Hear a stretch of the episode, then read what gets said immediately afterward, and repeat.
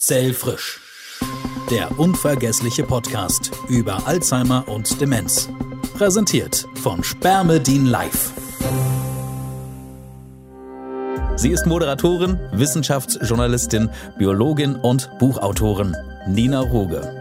In ihrem aktuellen Buch Altern wird heilbar, Jung bleiben mit der Kraft der drei Zellkompetenzen beleuchtet sie gemeinsam mit dem Zellforscher Dr. Dominik Duscher Alterungsprozesse im Körper, altersbedingte Erkrankungen und wie wir solche Prozesse aufhalten können. In diesem Podcast möchte sie herausfinden, wie wir Demenz oder Alzheimer vorbeugen können, welche neuen wissenschaftlichen Erkenntnisse es gibt und wie Betroffene und Angehörige mit der Diagnose umgehen. Hier ist Nina Ruge. Zellfrisch der unvergessliche Podcast über Alzheimer und Demenz. Willkommen zur vierten Folge. Worum geht's heute?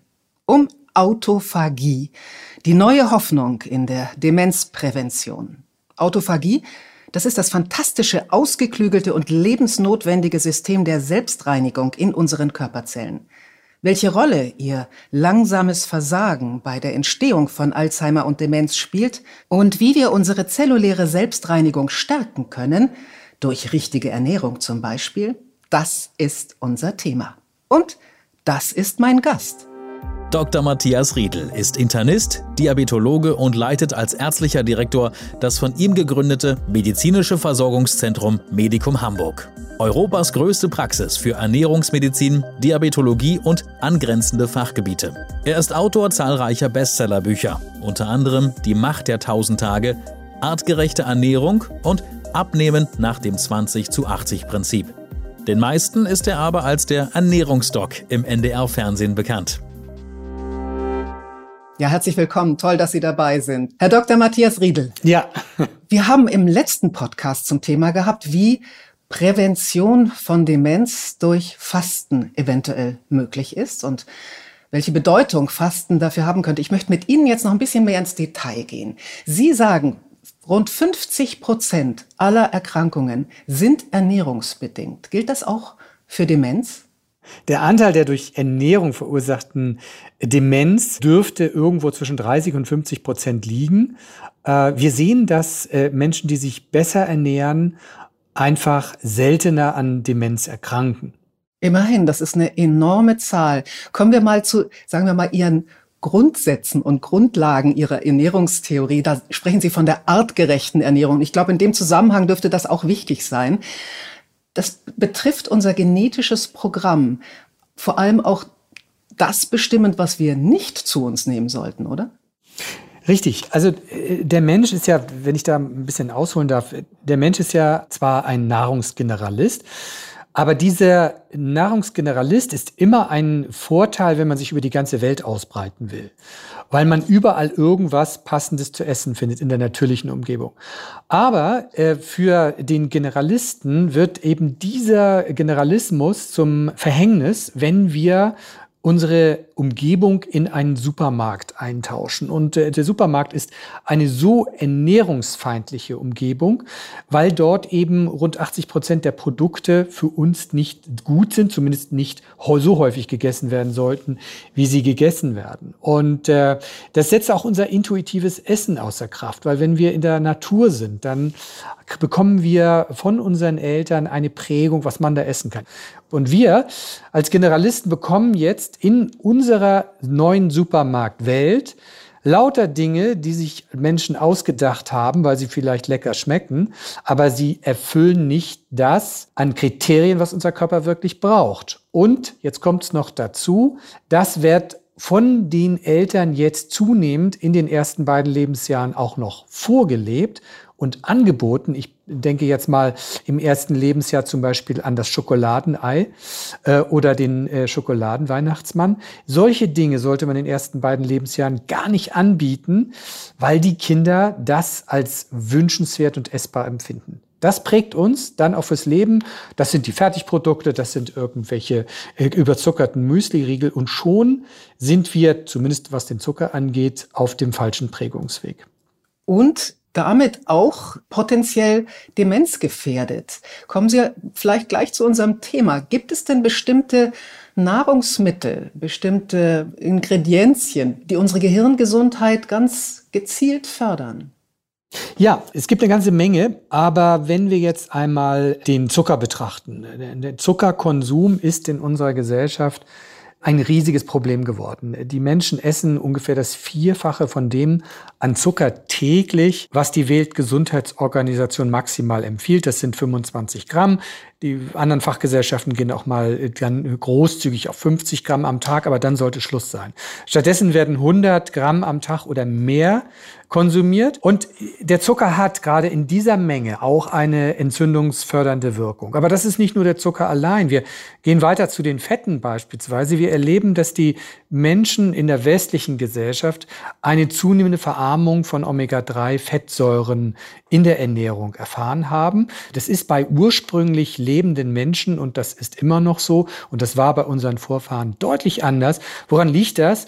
Die Produkte, die wir kaufen können, haben schlechteres Omega-3, Omega-6-Säureverhältnis und äh, Wildtiere beispielsweise enthalten natürlicherweise mehr Omega-3-Fettsäuren, Fische natürlich auch, ähm, aber auch manche ähm, pflanzliche Produkte wie auch Nüsse.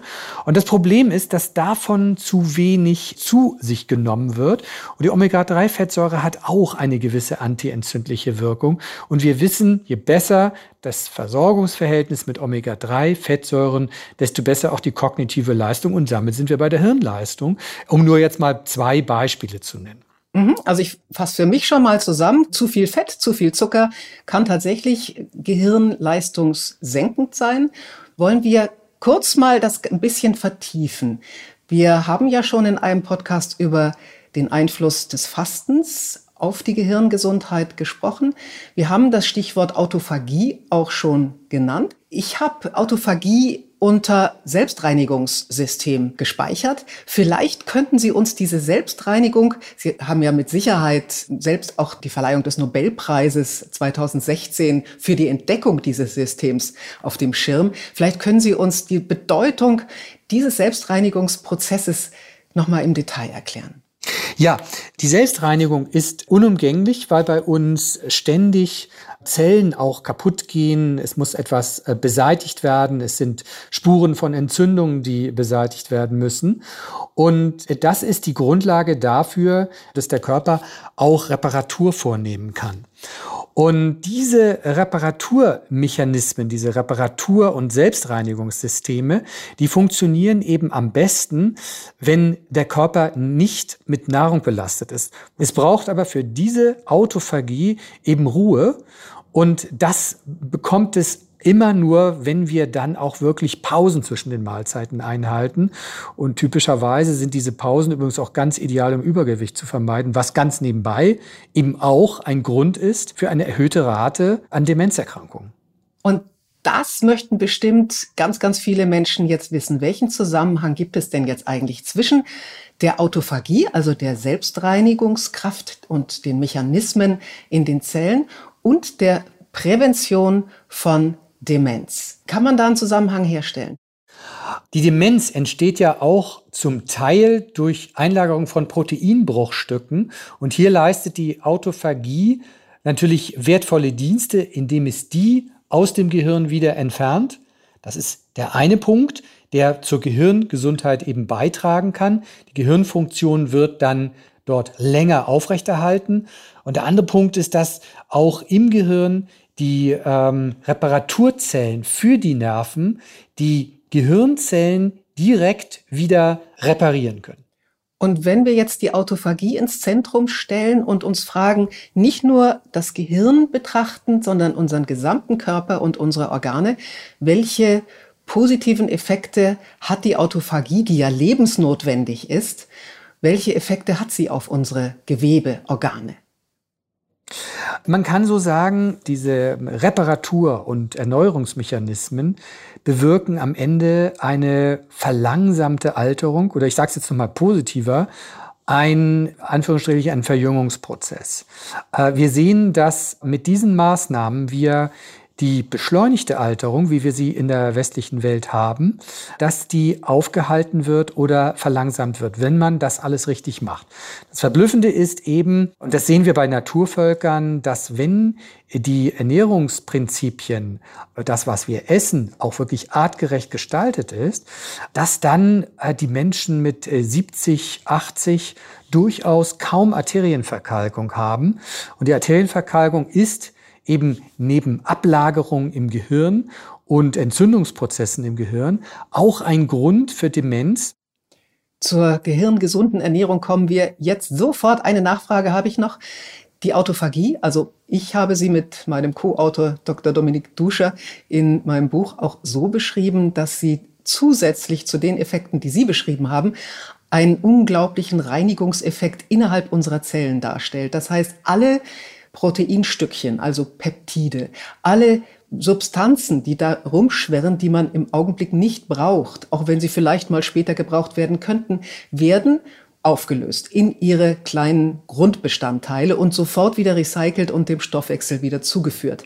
Was natürlich ein hocheffizientes System ist und natürlich auch die Stoffwechselprozesse, ich sage es mal ganz locker, klärt und reinigt. Genau, das ist eine, eine, eine gute Zusammenfassung. Man kann sich das vielleicht auch vorstellen mit einem modernen Recyclingbetrieb der Müllabfuhr, die Müll abholt, wie das auch bei uns zu Hause ist. Und dann wird getrennt in eben das, was man noch gebrauchen kann, was einfach nur verstoffwechselt wird, wo nur die Reste verwendet werden oder was sozusagen wieder abgebaut wird und in andere äh, Produkte des Körpers äh, umgewandelt werden. Und ich fasse nochmal zusammen, dieser Prozess wird vor allem dann angestoßen, wenn man Intervall fastet, wenn man fastet, wenn man Sport treibt und wenn man sich gut und gehirngesund ernährt. Und darüber würde ich jetzt gerne mit Ihnen sprechen. Es gibt die sogenannte Mind Diät. Die wurde in den USA entwickelt. Was halten Sie davon? Was ist das Besondere an dieser Diät? Und würden Sie eine gehirngesunde Diät zur Prävention, aber dann auch, wenn schon die ersten Symptome einer Demenz sich zeigen, empfehlen? Die Mind-Diät ist ein guter Ansatz zur Prävention von Hirnleistungsstörungen. Aber letztlich geht es ja darum, dass wir das Gehirn nicht nur isoliert betrachten müssen, sondern das Gehirn ist ein Teil eines hoffentlich auch gesunden Körpers. Und wenn der Körper nicht gesund ist, dann leidet auch das Gehirn mit. Das heißt, wir müssen weiterdenken und müssen sagen, was braucht der Körper denn für einen guten Dauerbetrieb? Was hält unseren Blutdruck in Ordnung? Was hält unsere Organfunktion in Ordnung? Was hält das Herz in Ordnung? Damit wir uns auch bewegen können. Ähm, all diese Dinge spielen eine große Rolle, natürlich auch Infektabwehr. Und ob Sie das jetzt äh, Mind-Diät nennen oder artgerechte Ernährung, letztlich steht als Überschrift darüber, was braucht der Körper, um ordentlich zu leben. Herr Dr. Riedel, jetzt möchte ich es noch konkreter haben, nämlich, was essen Sie an einem, Sie, Sie sind ja Workaholic, an einem 12, 13 Stunden Arbeitstag? Aber so von morgens bis abends. Ja, also ich achte darauf, dass ich, wenn ich Brot esse, sind es Vollkornprodukte. Also auch bei Nudeln achte ich auf Vollkornprodukte. Ich esse 500 Gramm Gemüse. Das habe ich immer, überschlage ich immer so über den Daumen. Ein Teil davon eben auch als Rohkost. Das ist auch zu empfehlen, weil die antientzündlichen Flavonoide beispielsweise durch Kochen zum Teil denaturiert werden. Also ein Teil der Nahrung sollte man ruhig auch als Rohkost zu sich nehmen. Und äh, diese, diese Rohkost hilft auch, an, äh, Entzündungsprozesse im Körper zu unterdrücken. Ja, dann achte ich natürlich auf meine äh, notwendige Flüssigkeitsmenge. Auch die ist für die geistige Leistung und die körperliche Leistung wichtig. 0,03 Liter pro Kilogramm Körpergewicht, also wiege 72 Kilo heute etwas weniger. Aber es sind dann ungefähr 2,1 Liter für mich als 70 Kilo Mensch. Und neben diesem Gemüse achte ich auch auf äh, eine gesunde Omega-3-Fettsäurezufuhr. Das machen die meisten Ernährungsmediziner oder Ernährungstherapeuten. Also das ist schon mal, Gemüse ist das Allerwichtigste, haben wir schon gesagt. Am besten 500 Gramm. Über 500 Gramm ist der Effekt nicht mehr weiter messbar. Das heißt, wir können jetzt nicht einfach sagen, ich nehme jetzt das Doppelte an Gemüse, nämlich ein Kilo, schafft man kaum. Dann habe ich doppelt so viel Gesundheitseffekt. Nein, Das bringt es dann nicht mehr. Ich habe damit automatisch die nötigen pflanzlichen sekundären Pflanzenstoffe. Ich habe viele Vitamine. Ich habe die notwendigen Ballaststoffe. Und dann kommen wir weiter. Was essen wir dann an tierischen Produkten? Hier natürlich möglichst wenig rotes Fleisch. Und die Fleisch- und Fischportionen sollten möglichst klein sein, weil wir sollten satt werden durch die richtige Gemüsemenge. Und noch wichtig, Früchte sind kein Gemüseersatz, weil sie enthalten viel Zucker und deshalb Früchte eher zuckerarm auswählen.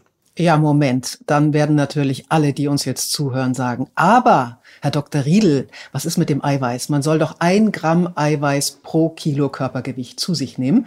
70 Gramm bei Ihnen oder 72, das ist nicht so ohne.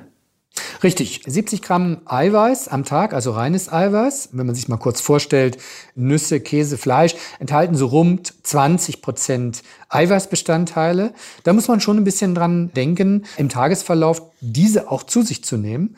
Äh, deshalb empfehle ich immer zu jeder Hauptmahlzeit auch eine gewisse Eiweißmenge, eine Eiweißquelle. Und diese sollte überwiegend pflanzlich sein.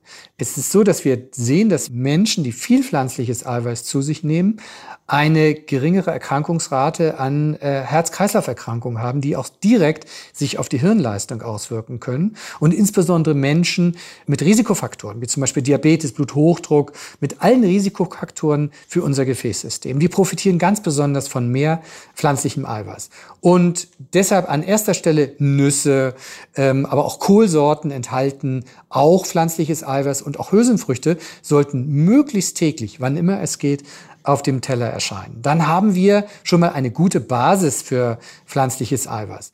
So, sekundäre Pflanzenstoffe, Antioxidantien etc., die sind ja nicht nur, was für Sie ja offensichtlich ganz, ganz wichtig ist, entzündungshemmend, sondern insgesamt reduzieren sie ja den sogenannten oxidativen Stress und helfen ähm, relativ viele schädliche Prozesse, die in den Zellen ablaufen können, zu unterbinden. Jetzt ist es aber so, wenn wir, sagen wir mal, 500 Gramm Gemüse und dann möglichst auch noch viele verschiedene Gemüsearten äh, zu uns nehmen, aber das eventuell aus einem Supermarkt kaufen, wo das Ganze schön abgepackt schon gerade kurz vor dem Verfallsdatum vor sich hin vegetiert, haben wir wahrscheinlich deutlich weniger an Inhaltsstoffen, die für uns wichtig sind als eben ganz frischem Gemüse aus der Region oder vielleicht aus dem eigenen Garten.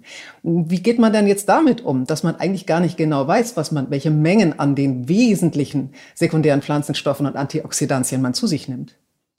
Es ist total schwierig, als interessierter Laie einen Überblick dazu behalten, wie, wie viel Polyphenole, was habe ich heute an Antioxidantien gegessen. Das muss man auch nicht. Deshalb die Faustregel, das ist aber eine grobe Faustregel.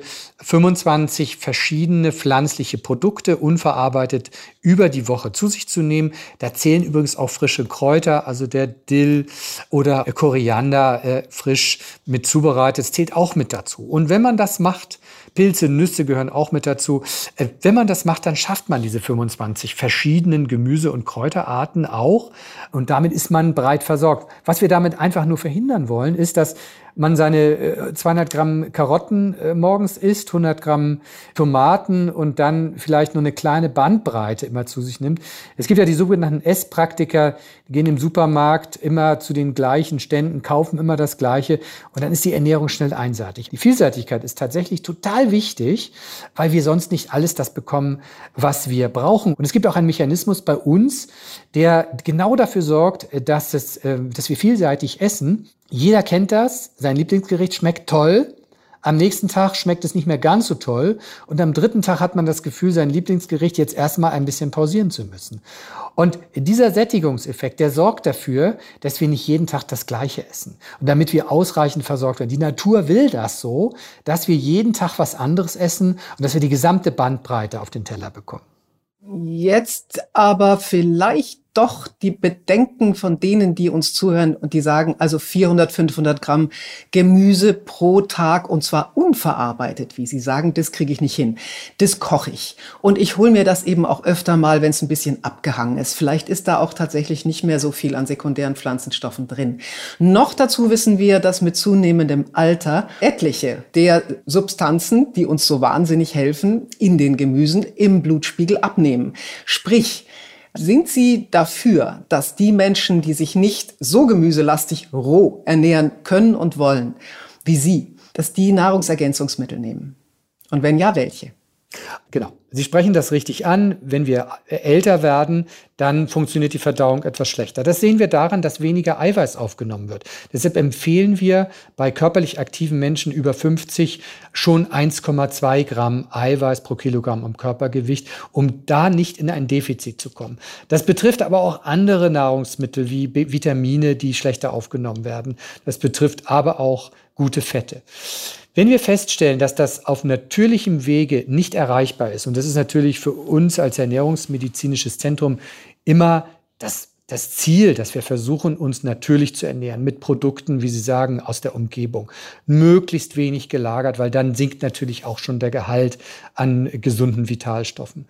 Wenn das nicht erreichbar ist, dann schauen wir, wo ist der Mangel und dann empfehlen wir auch Nahrungsergänzungsmittel und häufige Nahrungsergänzungsmittel sind beispielsweise auch Omega-3-Fettsäuren.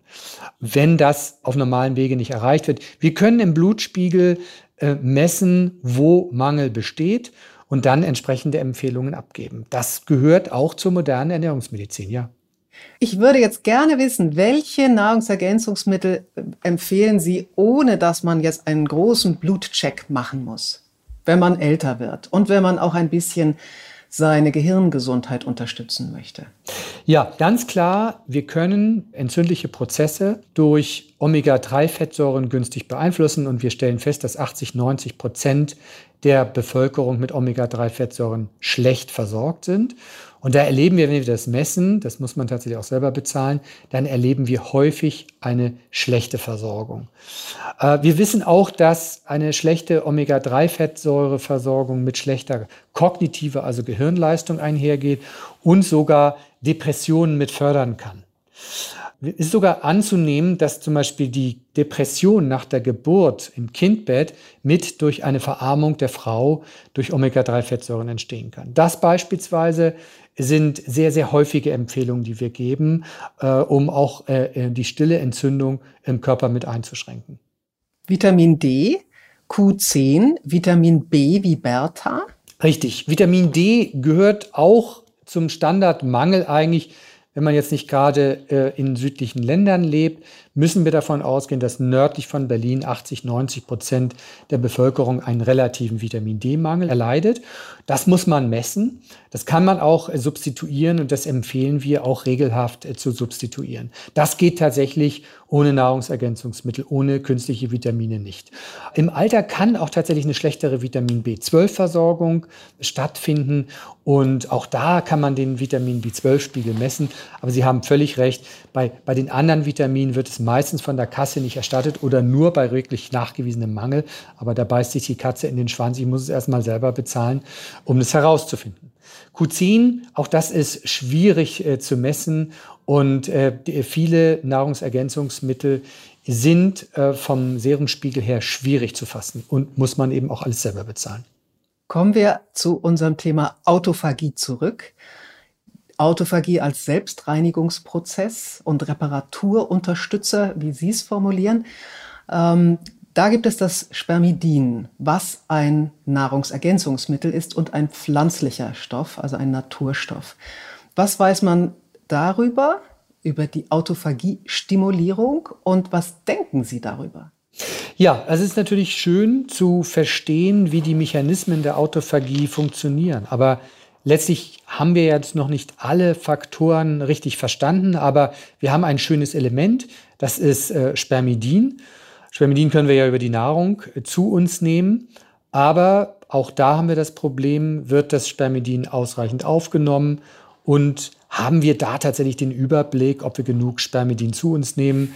Weizenkeime enthalten eine sehr hohe Spermidinkonzentration, aber werden, nehmen wir dadurch genug auf? Ich sehe in Spermidin eine gute zukünftige Möglichkeit, die Autophagie zu fördern. Autophagie fördern wir eben durch Fasten, eben auch insbesondere durch das äh, nächtliche Fasten. Wer dann jetzt auch noch nach dem oder während des nächtlichen Fastens noch Sport am Morgen betreibt, der unterstützt das nochmal. Die körpereigene Ausschüttung von Spermidin wird dann nochmal unterstützt. Ja, das sind so Mechanismen, wie wir es selber beeinflussen können. Aber äh, ich sehe in der Spermidineinnahme eine wirklich vielversprechende Methode, die Autophagie zu fördern. In den Tierstudien ist das ja schon nachgewiesen, dass wir da auch tatsächlich eine Verzögerung der Alterungsprozesse gesehen haben. Bei Menschenstudien ist das noch ein bisschen schwieriger. Klar, Menschen altern langsamer und leben länger. Das müssen wir noch schauen. Also Herr Dr. Riegel, wenn wir jetzt zusammenfassen, eine gehirngesunde Ernährung mit 500 Gramm Rohkost pro Tag, mit... Ah, stopp, nee, nicht 500 Gramm Rohkost, sondern Gemüse, teils, teils. Ne? Okay, darf auch ein bisschen was gekocht sein. Gedämpft, darf's doch. Ja, natürlich, ja, natürlich. Gedämpft, Antipasti, also mit verarbeitet meine ich, wenn die Nahrungsmittelindustrie das Gemüse in der Hand hatte, da muss man äußerst aufpassen. Äh, eingefrorenes Gemüse ist völlig in Ordnung, aber schon, wenn dem Gemüse irgendwelche Soßen, Geschmacksverstärker beibesetzt sind, liegen lassen.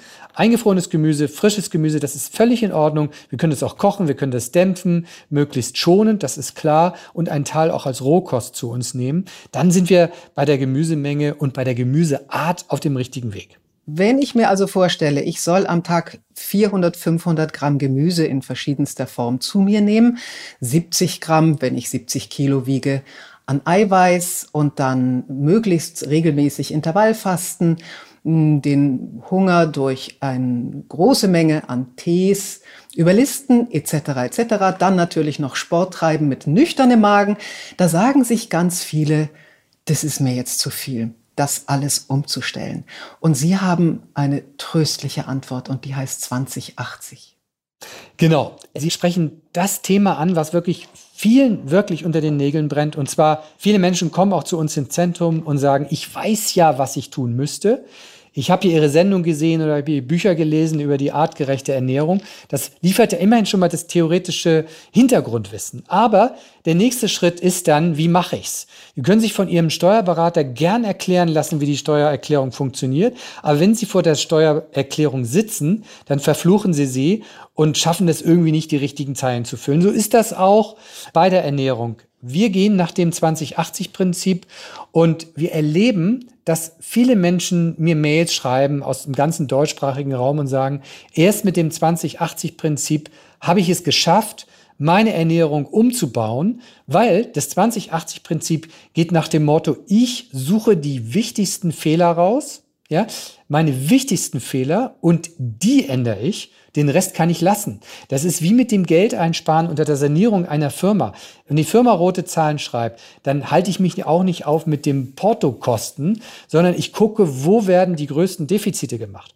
Und wenn ich erkenne, wo meine größten Defizite sind, dann kreise ich die ein und versuche, die zu ändern. Und wir sagen maximal 20 Prozent der Ernährungsgewohnheiten ändern, aber dafür die wichtigsten. Und wenn ich die ersetzt habe, manchmal ist es das Snacking. Und dann habe ich schon viel Erfolg. Manchmal ist es die Zuckermenge. Manchmal ist es auch die Gemüsemenge, die zu gering ist. Ähm, und wenn ich das versuche zu äh, ändern, dann komme ich zu verblüffenden Ergebnissen. Ich nehme ab, es geht mir fit, es geht mir viel, viel besser. Und wir erleben, wir behandeln ja alle unsere Patienten nach dem 2080-Prinzip.